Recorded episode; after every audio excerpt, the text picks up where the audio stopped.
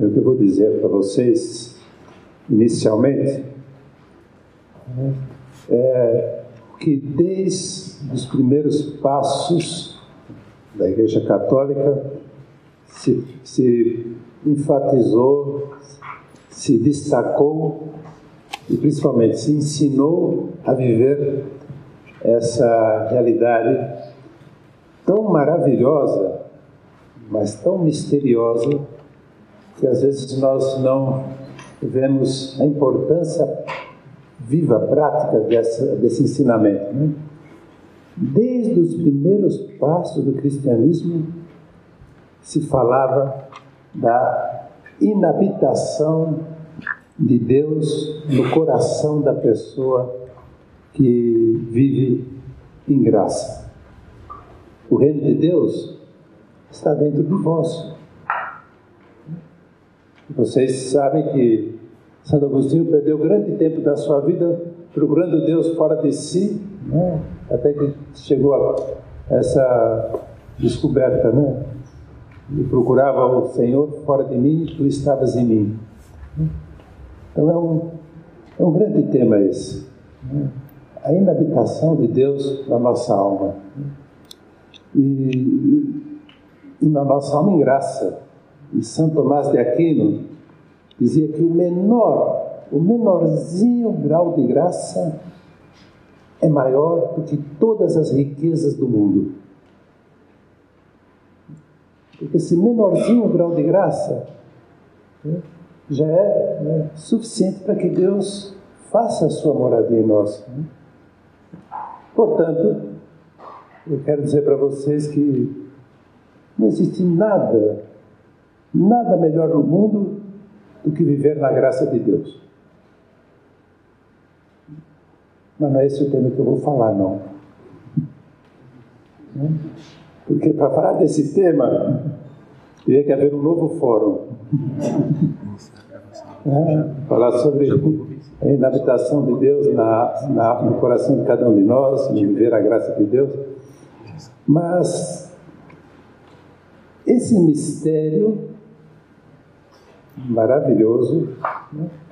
o Papa Francisco, na sua exortação apostólica Alegria do Amor, no número 315, ele foi mais além do que já Jesus havia revelado, de que a alma de cada um de nós em graça é habitação de Deus. Ele foi mais além e abriu também um horizonte maravilhoso e misterioso, né?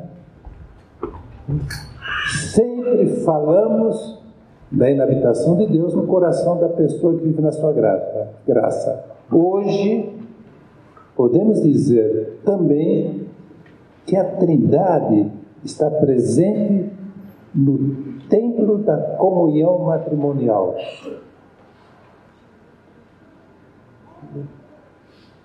Esse mistério tão maravilhoso, tão surpreendente que ofusca, ofusca a nossa mente.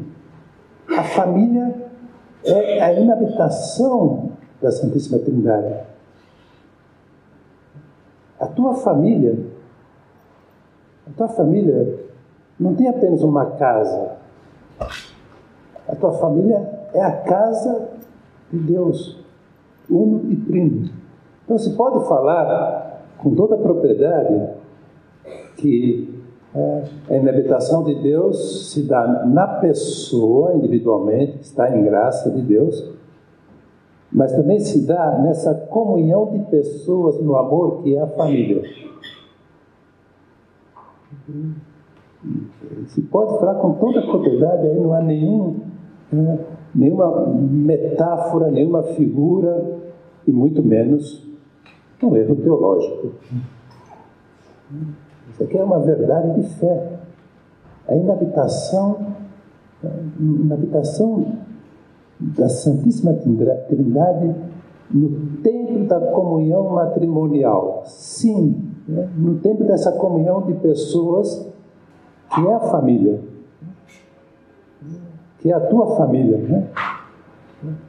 Deus, unitrino, habita nessa família real, concreta, que é a sua, com todos os seus sofrimentos, lutas, lutas, alegrias, é, com todas as realidades. Deus quer ter a sua habitação nessa vida familiar.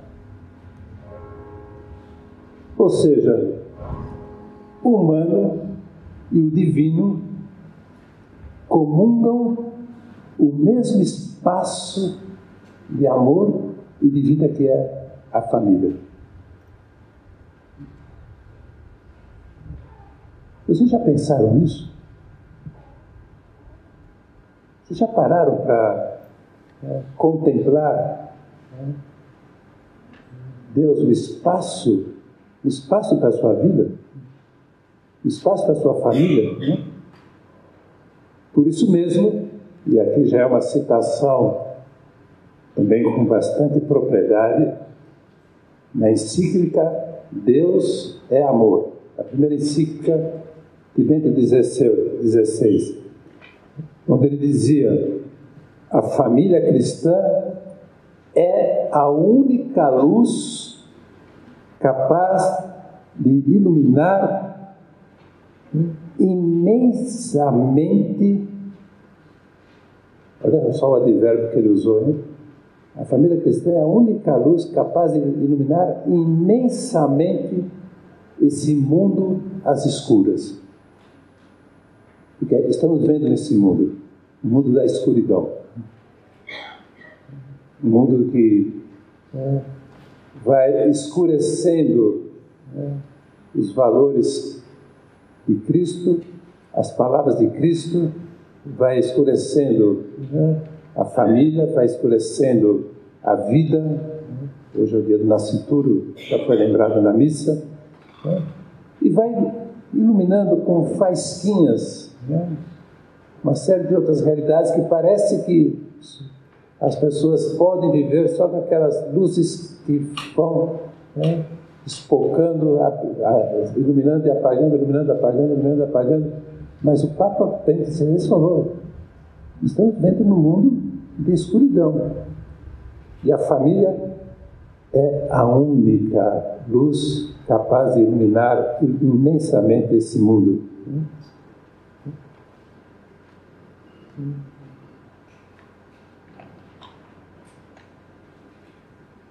Por isso, o tema que me deram para falar para vocês, né? comunhão entre as famílias, proteção da humanidade. Proteção, né, promoção da própria família. Comunhão entre as famílias, proteção da humanidade, né, pensando no futuro da humanidade. Formação da juventude e proteção das crianças. Esse é o tema, é um tema meio me deram um tema difícil. um tema difícil com um título, um título bastante desdobrável, né? Comunhão entre as famílias para promover as famílias, para formar a juventude, para proteger as crianças. São esses três pontos que eu vou tocar para vocês, né? Então, se uma pessoa, se uma pessoa batizada em estado de graça é a morada de Deus e ela tem a sua projeção familiar e social, a família, que também tem a sua projeção intrafamiliar, intra, a sua projeção caseira, né? A família também está chamada não só a ser comunhão de pessoas no amor para que Deus habite nela. A família está chamada a formar comunhão entre as famílias, para que Deus esteja também habitando nessa comunhão entre famílias, onde, estiver dois ou três reunidos em meu nome, Jesus dizia, né? eu estarei no meio de vós. Translademos isso para esse tema. onde houver duas ou três famílias reunidas em meu nome, eu estarei entre vós. A comunhão, né? a comunhão entre as famílias. Né?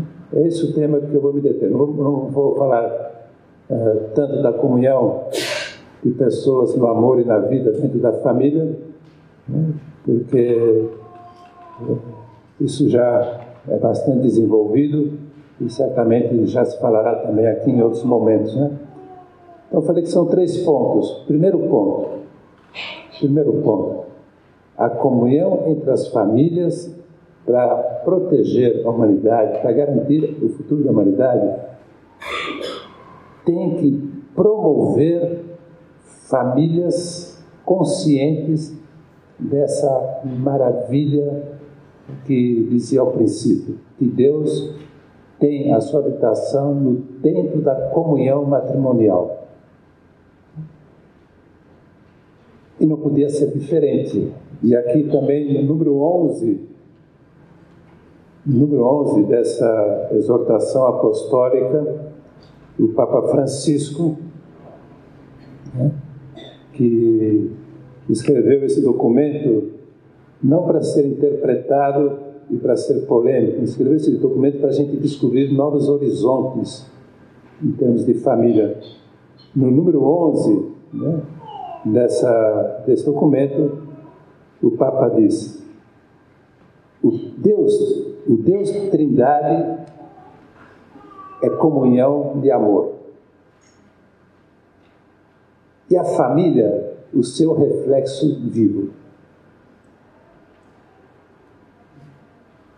Deus é amor. Onde é que eu conheço o amor de Deus? Onde é que se reflete o amor de Deus? Na tua família. No seu lar. Que não procuremos o amor de Deus em outro lugar. O primeiro reflexo do amor de Deus é a sua família. É a minha família. E o Papa Francisco, numa dessas quartas-feiras, né, depois da, do sínodo de outubro passado, sobre, foi sobre a família, ele dizia: a humanidade é uma família, mas a humanidade não será uma família se a igreja não for uma família. Mas a igreja não será uma família se a família não for família. Se a família não for esse reflexo vivo do amor de Deus. Porque Deus criou a humanidade para ser uma grande família, de todas as raças, de todas as línguas, de todas as cores. Né? E estão tentando justamente escurecer esse, essa humanidade, dividindo o mundo em minorias, de cores, de etnias, de ideologias, de pensamentos, de é, das mais diversas formas. Né? Deus quer que a humanidade seja uma grande família. A gente tem muitos sinais disso. Né? A Jornada Mundial da Juventude é um belo sinal de que a humanidade é uma família. As Olimpíadas, as Paralimpíadas, agora recentemente terminadas, aqui no Brasil também foram um exemplo maravilhoso de pessoas de todas as condições, todas as, as procedências do mundo vivendo na perfeita, num perfeito ambiente de família mas a gente tem que seguir essa humanidade, nossa família, se a igreja não é família. E a igreja não será família se a família não for família. Para que a igreja seja família, e aqui não é um jogo de palavras, mas é uma, uma pedagogia, porque a gente tem que aprender, para a igreja ser família, as famílias cristãs tem que promover a comunhão entre elas. Uma família cristã não pode ser uma, somente uma árvore genealógica. Uma família cristã tem que ser um bosque um bosque de árvores. Em torno de uma família cristã tem que haver outras famílias outras famílias cristãs. A gente não se pode fechar na nossa árvore. a nossa árvore genealógica. Não pode ficar é, só cultivando e adubando e limpando as folhas secas e podando os galhos da nossa árvore genealógica. Essa árvore sobrevive num bosque. Então existe na Igreja Católica, e talvez seja por isso que a igreja não é família, existem muitas, muitas famílias árvores e poucas famílias bosques. Muitas famílias né, fechadas na sua própria comunhão de pessoas no amor e poucas famílias trabalhando para que haja uma comunidade, uma família comunidade, uma família bosque, ajudando-se mutuamente umas às outras a serem habitação de Deus. Isso não é teoria. Isso não é teoria. Já se vive isso na comunidade Famílias Novas. É esse o carisma da comunidade Família Nova. Não deixar ninguém ser família árvore, mas fazer com que cada família tenha um bosque de famílias à sua volta. Que haja famílias, comunidades, né? Como fazer isso? Receitas não existem. Não venha buscar receitas, botar receitas. Já deixei há muito tempo, desde que não paguei mais o meu CRM, estou proibido de, de assinar receitas.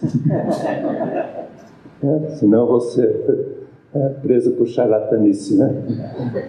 Embora tenha estudado medicina, mas desde que não pago mais CRM, não posso mais assinar nenhuma receita. Muito menos receitas para as famílias, né? Não existe receita para fazer uma família árvore transformar-se em família bosque. Tampouco né? uma família árvore cria em torno de si uma família bosque, uma comunidade de famílias, né? fazendo atividades. Não são as atividades que garantem que né, haja uma, uma comunhão entre as famílias, que haja famílias, comunidades, porque as, as, as atividades acabam, cada um vai para a sua árvore e ali fica né, cuidando dela. Né? Então, atividades podem devem ser feitas, estimuladas, organizadas, mas não são suficientes, suficientes para construir famílias bosques, famílias comunidades. Há um segredo.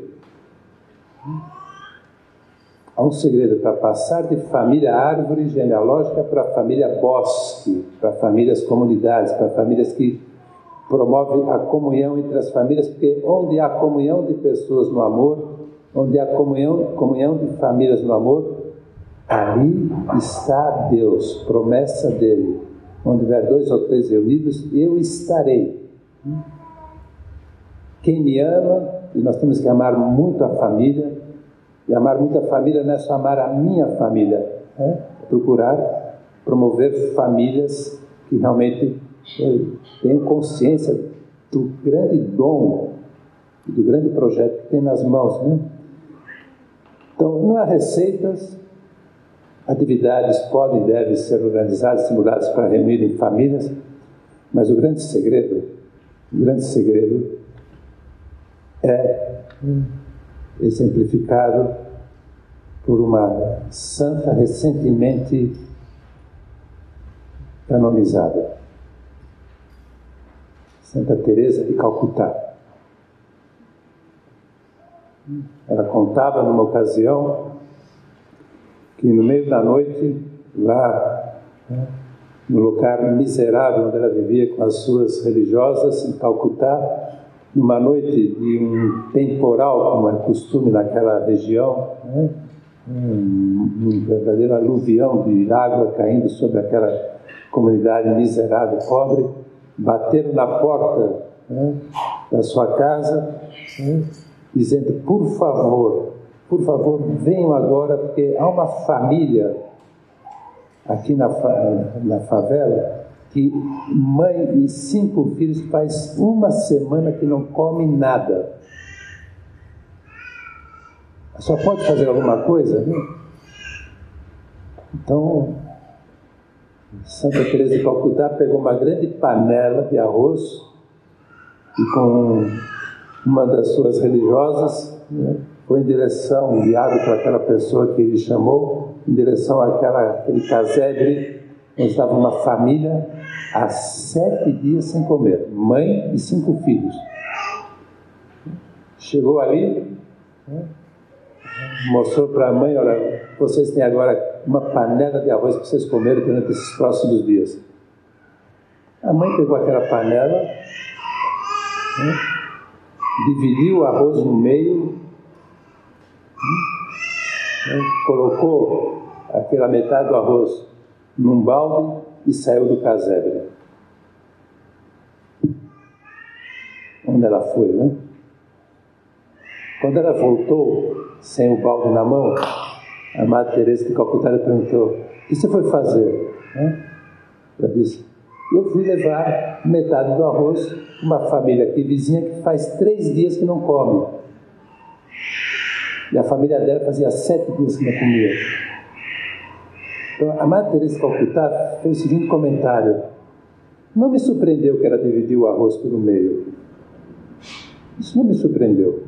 O que me surpreendeu é que ela e a sua família, passando fome, né, estava atenta a uma família que em menos dias passava fome. Isso é que surpreendeu. Isso que né, uma panela de arroz pelo meio. É olhar para fora dos próprios limites da própria casa e ver que pessoas estão em situações semelhantes, mas muito mais amena, só três dias, e ela com seus filhos sete dias. Esse é o segredo para fazer comunhão entre famílias. Esse é o segredo. É olhar para fora dos limites da própria família. É expandir expandir um pouco o nosso coração para além da nossa própria árvore genealógica. Né?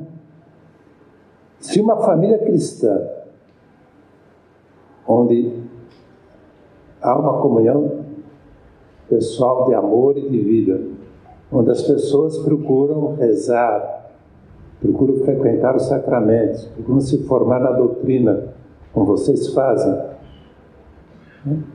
Mas se essa família não é ao mesmo tempo né, aglutinadora de outras famílias para que juntas, né, juntas, né, promovam o bem da família, promovam esse projeto de Deus da família, né, mostrem que não só a sua família é uma família cristã, mas que existe uma comunidade de famílias cristãs, né? dividindo não o material, mas dividindo né, o essencial, dividindo a vida. Ninguém tem maior amor do que aquele que dá a sua vida pelos seus amigos. Isso não é só do ponto de vista individual, também isso é do ponto de vista familiar. Ninguém tem a melhor família do que aquela que dá a sua vida por outras famílias. E assim é uma verdadeira promoção, né? Então, coisas práticas. Aí vamos para a prática, né? Depois do segredo, o segredo é, é ter um amor que dilata um pouquinho os horizontes da nossa própria família. Porque às vezes a gente está tão cuidando tanto da própria árvore que a gente esquece que por vocação vocação divina.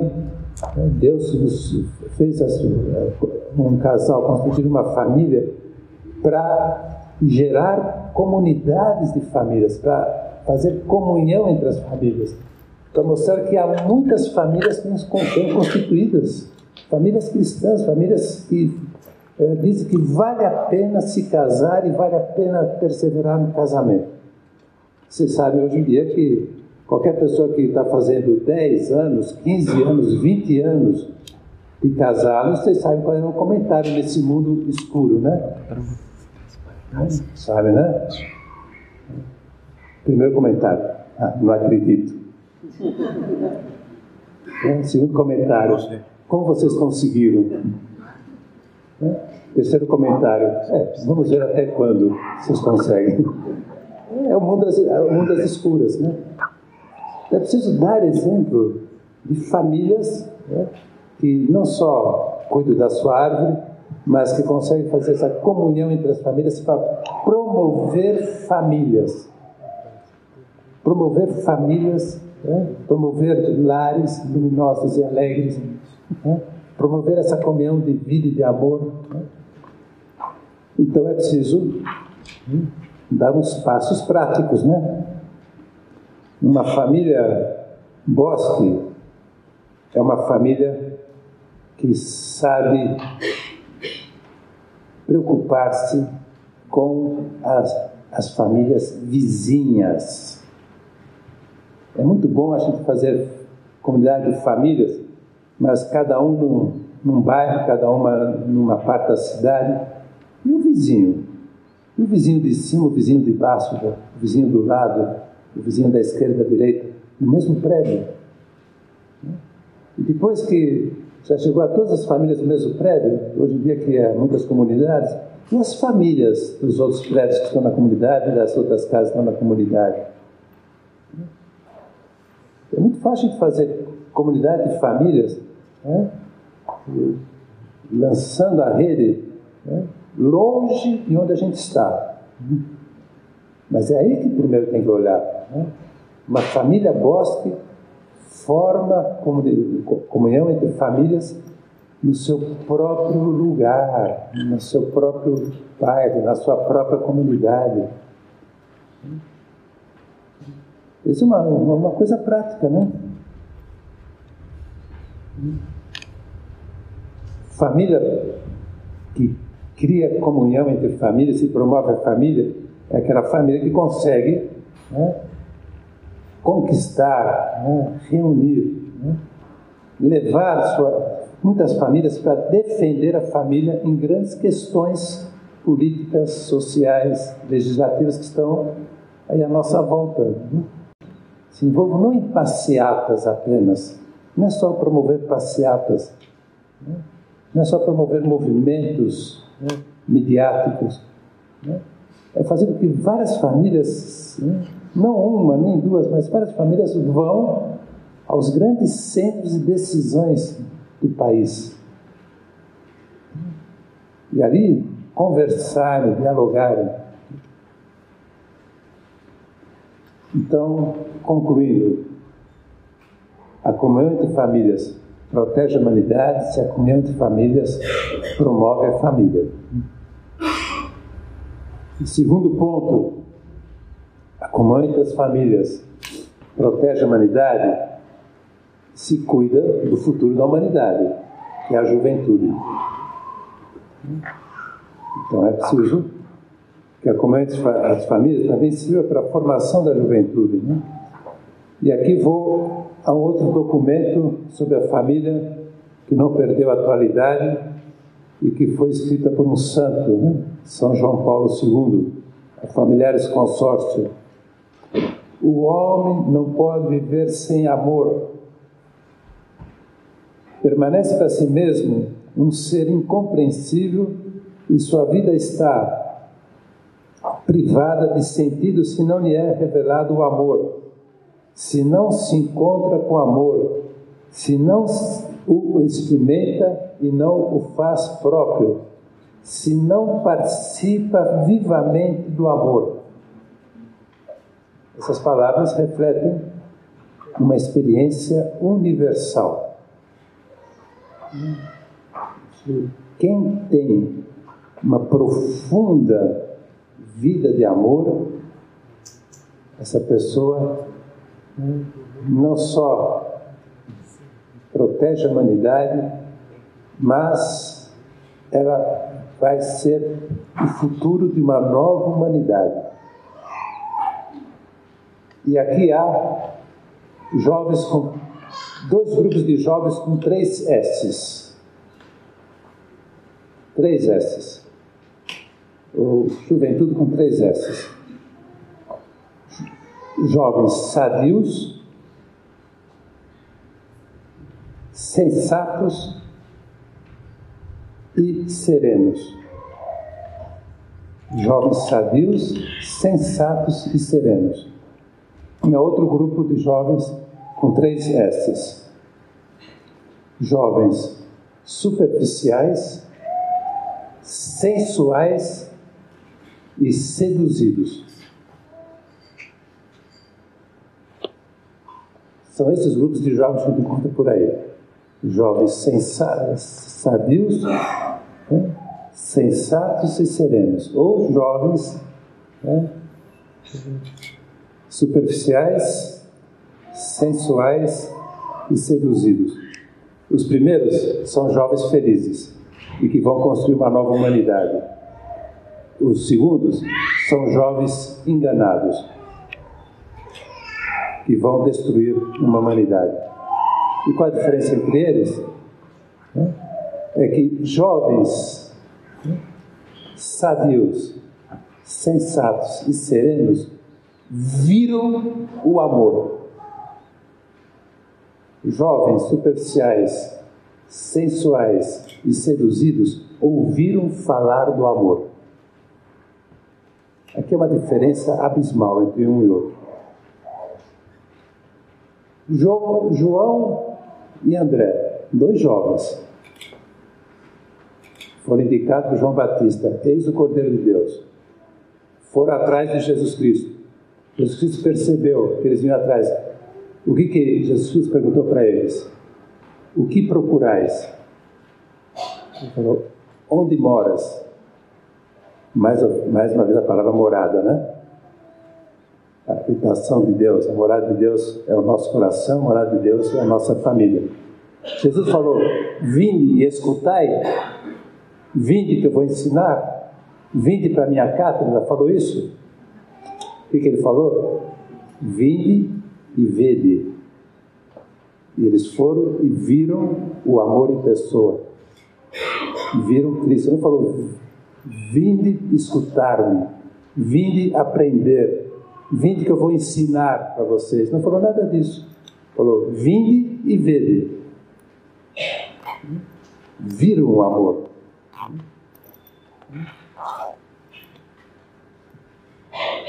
Terezinha do Menino Jesus e Kiara Lute Badano ouviram falar de amor?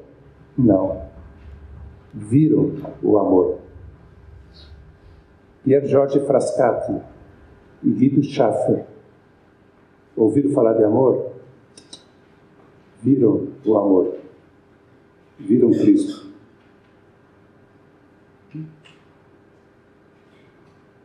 Tem muitas jovens que ouviram falar de amor.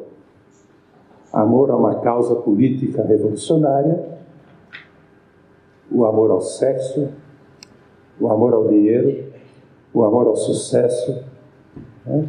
o amor às bandeiras e aos movimentos que só promovem, promovem badernas. Né? Ouviram falar do amor né? a um, a, uma, a um futuro do país que vai ser o melhor futuro, né? quando for eleito esse ou aquele, e aí vão atrás de quem fala de amor, e amor superficial, amor sensual, amor né, de sedução, mas não constrói nada. Onde é que os jovens veem o amor? Onde é que os jovens veem o amor em pessoa? Na sua família, no amor entre os pais e nessa comunhão entre famílias. Muitas famílias é, unidas em torno do mesmo ideal. E mostrar o amor em pessoa. Não falar. De amor não se fala, né? De amor não se fala.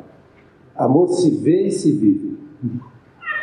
Não se fala de amor. Não se dá um, uma palestra sobre amor. Né? Não se dá uma aula sobre amor.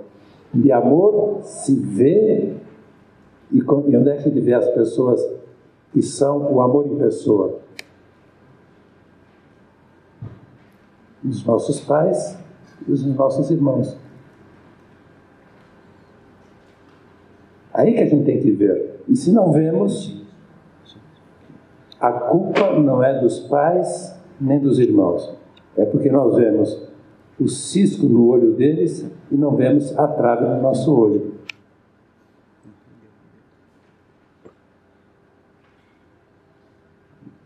Então é preciso, como Jesus falou, tire a trave do seu olho. E você verá como é fácil conviver com pessoas. Essa semana, essa semana tive um encontro com o clero lá da Zona Sul do Rio de Janeiro, passamos três dias em convivência, e um dos temas que nós estudamos foi sobre o divórcio. Sobre o divórcio. Mas sobre um outro ângulo. Eu conheci uma advogada que é da vara de família que se cansou de fazer divórcio. Chega, hum, chega de fazer divórcio. Aí ela conheceu porque tem muita gente que trabalha em favor da família, trabalha, trabalha em favor do amor, né? Não fica olhando aí cisco e vão tirando as travas dos seus próprios olhos. Então, um grupo de advogados nos Estados Unidos né, começaram a desenvolver o que eles chamaram de práticas colaborativas.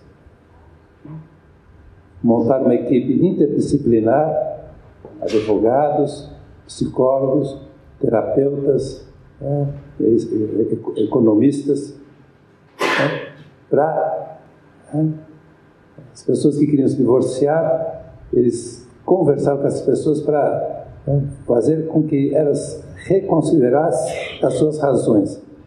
E entre, no meio da palestra, não vou repetir o que ela falou, né? Eu tenho todo o PowerPoint dela que eu fui né, fotografando lá no celular, que realmente tem é, frases muito bonitas, mas a frase mais impactante que ela disse, ela disse que as pessoas se divorciam do defeito que encontra na outra pessoa, mas não propriamente dito da pessoa.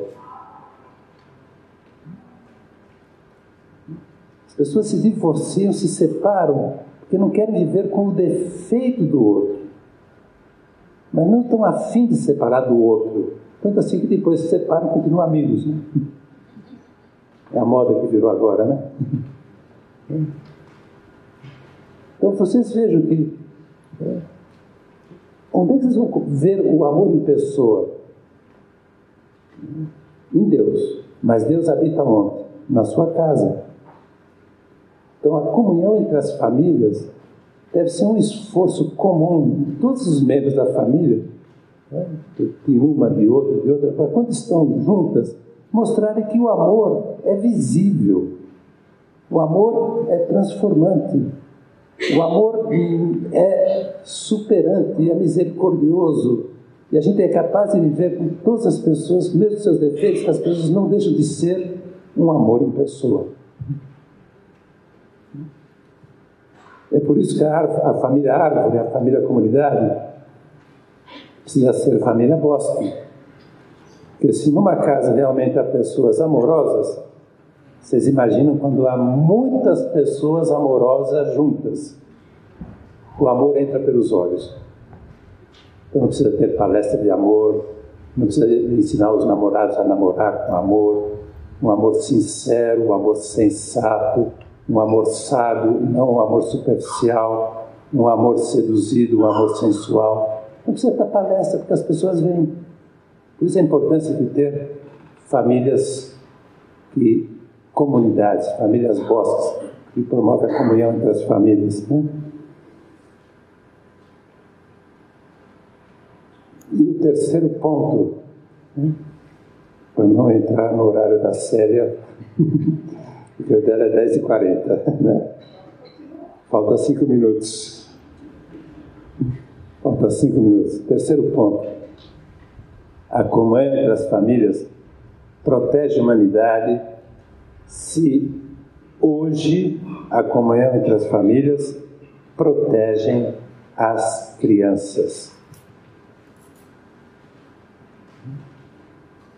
As crianças, mais do que os jovens, têm dois mundos que causam muito impacto sobre elas. Muito mais do que sobre os jovens. O mundo familiar, e vou chamar aqui de uma forma bem geral, o mundo educacional, que não é só a escola,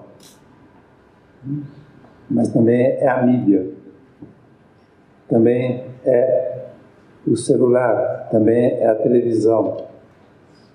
O mundo fa familiar é um mundo formativo.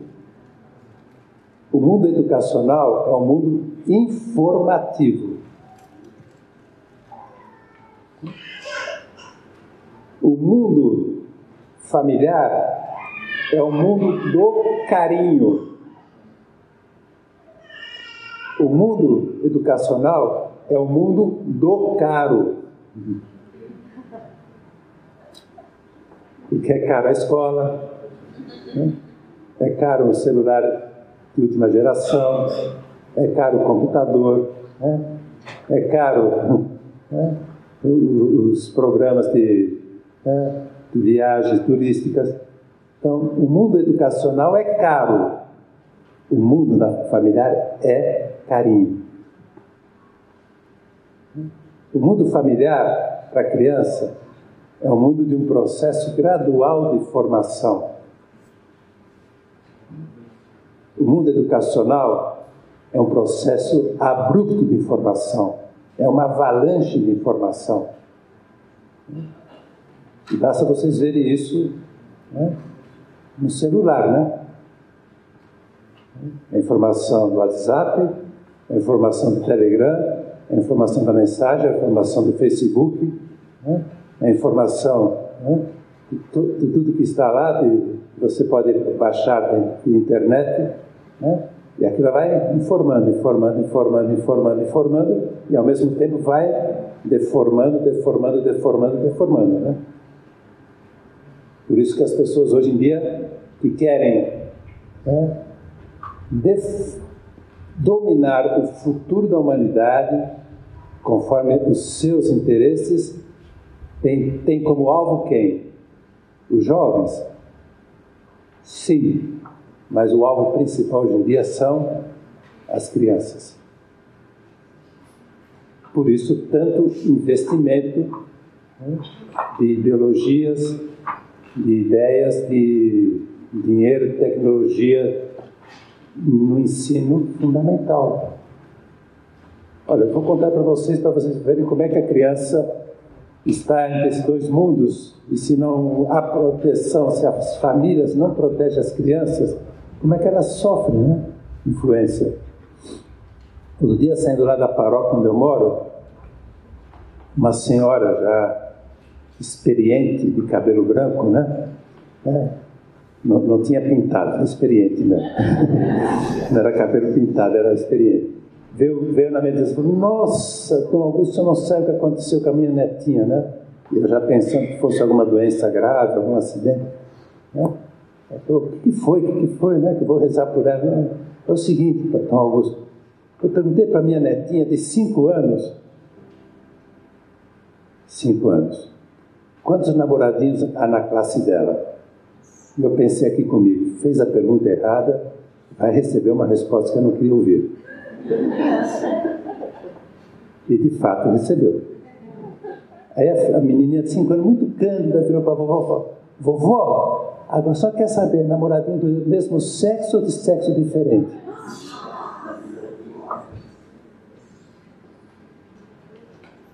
E a gente está preocupado, e tem que estar preocupado, fazendo com que famílias né, vão juntas, não só fazer passeata, mas vamos juntas, famílias, comunhão entre as famílias, vamos juntas à, à Câmara de Vereadores, vamos juntas à, Câmara, à Assembleia Legislativa, vamos junto ao Congresso, falando um por um as pessoas sobre o que, que eles estão querendo fazer com a juventude, com a, com a infância, né? Mas além disso, além disso que tem que ser feito, mas isso é um remédio superficial, não é um remédio etiológico que vai à causa.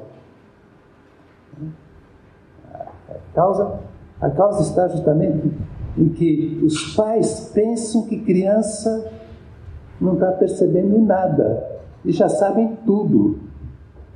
Como essa menina. Só que essa namoradinha do mesmo sexo, sexo diferente, né? E já sabe há muitos séculos antes, né? Como aquela piada que se conta, né? É o, é o, a, a, irmãzinha da correndo em casa, chega correndo em casa assim, mamãe, mamãe, né? de, onde veio, de, de, onde, de onde veio o Joãozinho? Né? A mãe falou, Ih, chegou a hora de explicar para ela. Explicar que, como é que é concebida uma criança, né? Ela pegou a Mariazinha e falou, vem cá minha filha, eu vou dizer para você como é que o Joãozinho veio, né? Começou assim, gaguejando, tentando explicar para a menina, né?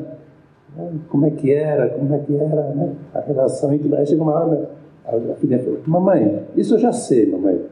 Eu quero saber de onde veio o Joãozinho todo sujo quando chegou em casa.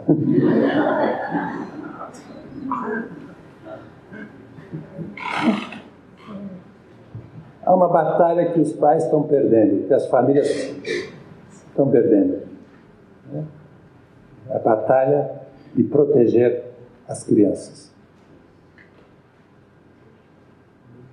Que as crianças estão hoje muito mais não apenas vulneráveis, porque sempre, em toda a época da história da humanidade, a infância foi um período vulnerável, mas havia proteção familiar, havia proteção das famílias.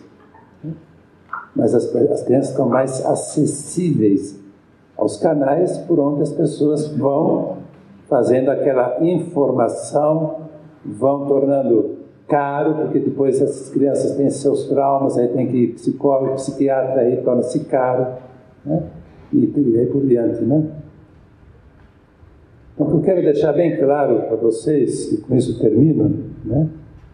Que é preciso formar essa comunhão entre as famílias, é preciso formar famílias comunidades, famílias bosques, né? porque quando todas as famílias têm o mesmo espírito, têm a mesma formação, têm o mesmo ideal de proteger a humanidade, têm o mesmo ideal de formar os valores, né? que vão é, refletir o amor de Deus. Né? Como dizia o Papa Francisco, o Deus Trindade é amor, a família é seu reflexo vivente. Quando há muitas famílias formadas nesse ideal, então a família é atraente. O pessoal quer casar. E quer casar logo. Depois, os jovens veem o amor, que depois vão é, torná-los mais pessoas amores nas suas famílias. E quando as famílias têm os mesmos valores, quando as famílias são formativas, não só na árvore, mas na comunidade, as crianças estão imunizadas contra todo essas, esse excesso de informação que faz com elas, que, que de uma forma muito cândida vão repetindo, vão repetindo palavras sem saber o que era, mas depois aquilo lá vai criando uma mentalidade. Vai criando uma mentalidade. Por isso que o, o Papa dizia que a inabitação da Santíssima Trindade não se dá só na pessoa, mas a inabitação da Santíssima Trindade se, se dá na comunhão de pessoas, no amor que é a família e eu acrescentei na comunhão entre as famílias, que são famílias bosques, famílias comunidades.